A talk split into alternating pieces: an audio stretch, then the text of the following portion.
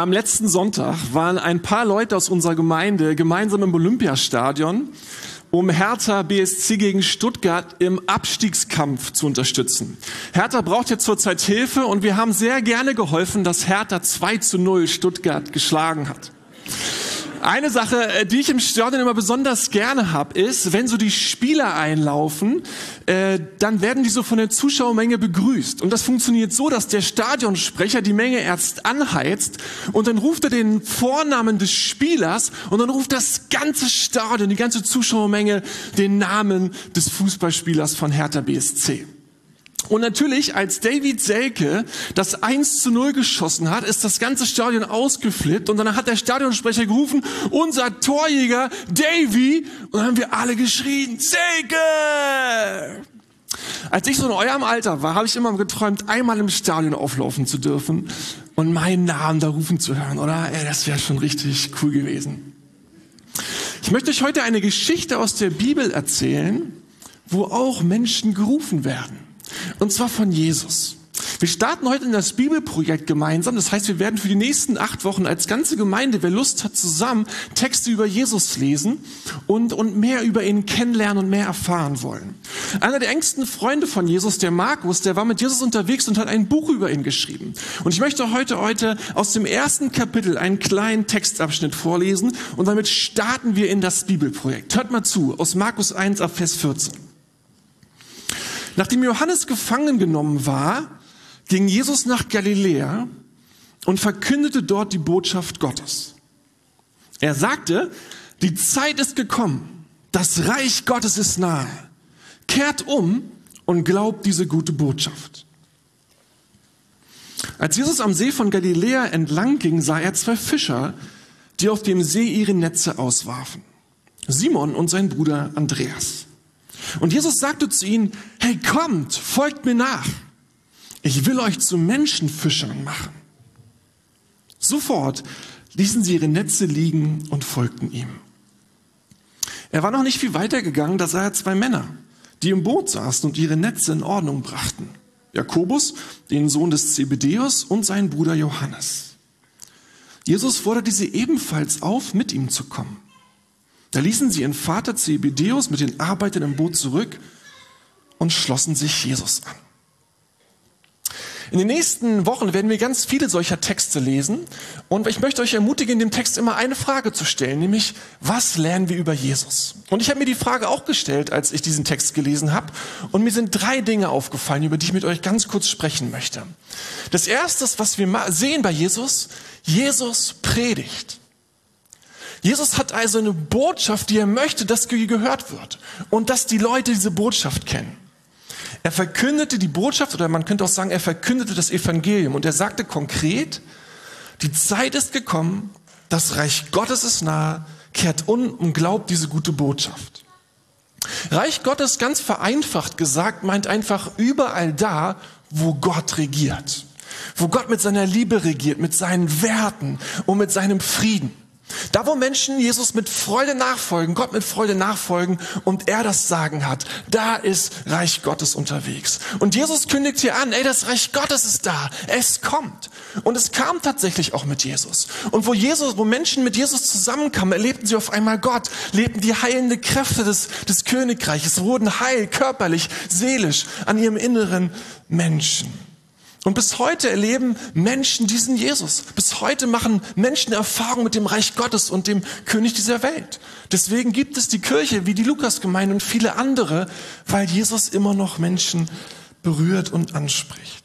Und dann sagt Jesus hier, glaubt an diese gute Botschaft. Glaubt an das Evangelium.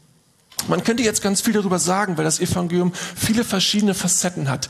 Der jungen Gemeinde, der, den Kindern und den Teenies, da versuchen wir das Evangelium für sie, für ihre Generation und für ihren Altersabschnitt das angemessen zu formulieren. Und wir, wir, wir betonen besonders einen Aspekt, den wir so nennen.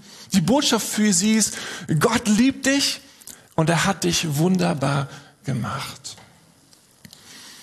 Gott möchte, dass alle Menschen wissen, Kleinkinder, mittlere Kinder, dass Gott sie von ganzem Herzen liebt. Und Gott möchte, dass jeder Mensch weiß, dass er von Gott wunderbar gemacht und wunderbar geformt wurde. Gott möchte, dass jeder Mensch auf dieser Welt unterwegs ist und weiß, wie wertvoll und wie bedeutend er für Jesus ist. Manchmal fragen wir uns ja, ich frage mich das auch, vielleicht kennst du das auch, sag mal, bin ich eigentlich wichtig? Interessiert sich jemand für mich? Mag man mich? Sieht man mich? Und Jesus möchte diese Frage unbedingt beantworten, bevor sie irgendein anderer beantwortet und möchte sagen, ja, ich sehe dich und du bist geliebt und du bist wunderbar gemacht und du bist mega, mega kostbar und ich möchte, dass du das weißt und nicht vergisst, dass dein Leben so viel Wert und so viel Würde hat. Wisst ihr, wir vergessen das manchmal, wie wunderbar gemacht sind und wie wichtig wir sind. Wir vergessen auch manchmal, dass der andere auch wunderbar gemacht ist und auch von Herzen geliebt ist.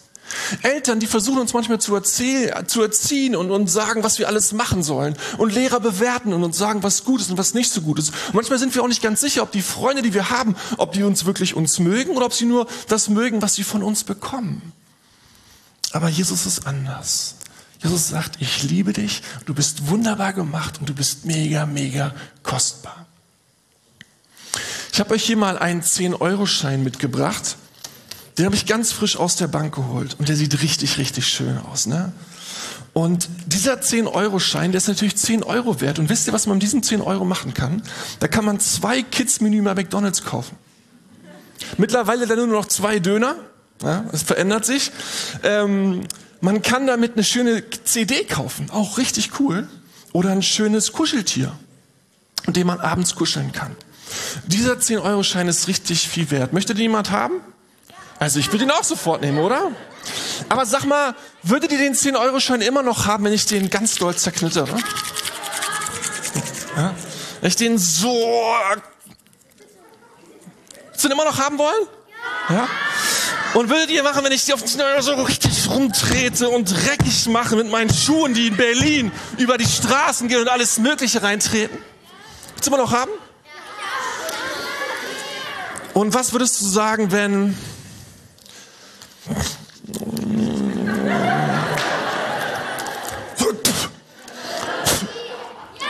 Willst du immer noch haben wollen? Ernsthaft? Und wenn ich den anfange zu zerreißen und kaputt mache und, und, und der lauter Risse hat und so, willst du immer noch haben wollen? Ernsthaft, willst du immer noch haben wollen?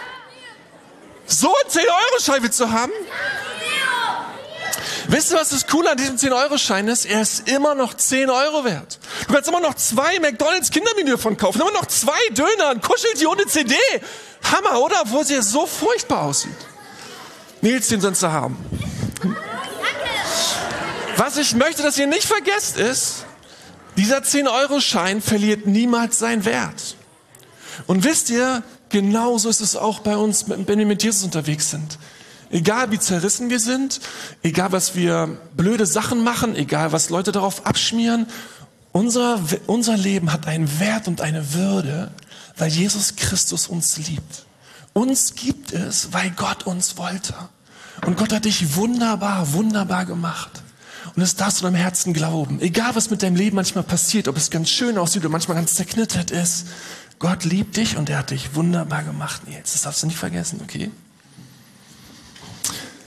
Eine zweite Sache, die wir hier über diesen Text, in diesem Text sehen, im Theaterspiel kam das schon mega schön raus. Jesus geht zu den Menschen am See Genezareth entlang, Leute, die da fischen bei der Arbeit sind, und er sagt, komm mit, Andreas, komm mit, Simon. Und später sagt er, Jakobus Johannes, kommt mit, folgt mir nach, folgt mir nach. Es gab damals andere religiöse Gruppen, zum Beispiel auch Johannes der Täufer, die hatten sich an ganz einsame Orte zurückgezogen und zu denen musste man lange hinlaufen und da hat man geschwitzt und die Sonne war heiß und man musste die erstmal finden und die waren so ganz einsam und sehr besondere Menschen. Jesus war anders, weil Gott anders ist. Jesus geht zu den Menschen, er geht zum See, er geht zu den Fischern, die da arbeiten und er sagt zu ihnen persönlich, folge mir nach, folge mir nach. Komm mit. Gott meint es persönlich. Jesus meint es persönlich. Er ist nicht da oben und wir müssen irgendwie gucken, sondern er kommt zu uns. Das ist das Evangelium. Gott ist zu uns gekommen. Und weißt du, er wird auch zu dir kommen. Vielleicht in diesem Gottesdienst, jetzt gerade. Vielleicht morgen, wenn du auf der Arbeit bist. Vielleicht übermorgen, wenn du bei deinen Eltern hockst. Oder über übermorgen, wenn du gerade Sport machst. Aber Jesus wird zu dir persönlich kommen und dich einladen. Folge mir nach. Komm mit mir. Glaub der Botschaft, die ich habe. Und erlebe Großartiges mit mir. Jesus macht's persönlich. Und ein drittes erleben wir hier, äh, was wir in diesem Text über Jesus lernen. Jesus hatte offensichtlich was mit dem Simon und dem Andreas vor. Er hat ihnen ja direkt zu Simon und Andreas gesagt, bisher habt ihr Fische gefangen, Jetzt möchte ich, dass ihr Menschen fischt. Man muss ehrlicherweise sagen, in unseren Ohren heute klingt das gar nicht mehr gut. Fische fangen, äh, Menschen fangen oder äh, Menschen fischen, äh, das klingt nicht mehr gut. Aber was er eigentlich sagen wollte ist, ihr sollt Missionare meiner Botschaft werden. Ihr sollt Menschen mit Jesus bekannt machen. Das ist, was ich für euch habe. Und Simon und Andreas waren so beeindruckt davon, dass jemand eine Vision für sie hatte, dass Gott einen Auftrag für ihr Leben hatte, dass sie gesagt haben, ich lasse alles stehen und liegen und komm mit. Wisst ihr, manche Menschen hören in ihrem Leben nie, wie bedeutend und wichtig sie für Gott sind. Manche Menschen wissen nie, dass Gott eine Vision und eine Berufung, einen Auftrag für ihr Leben hat. Die laufen durch ihr Leben, die arbeiten durch ihr Leben, die gründen Familie durch ihr Leben und haben nie eine Ahnung, was aus ihrem Leben eigentlich Besonderes werden sollte, was Gott an Gedanken und Plänen für sie hatte. Die laufen ohne Auftrag herum. Aber Menschen, die Jesus kennen, die bekommen eine Vision, eine Berufung, die können ihr Leben nochmal aus einer ganz anderen Perspektive sehen. Und Gott hat euch mit euch was vor, mit dir was vor und er hat was mit mir was vor. Das Interessante ist, wie bei Paulus, ist das, was Jesus dem Simon sagte, dann auch tatsächlich passiert.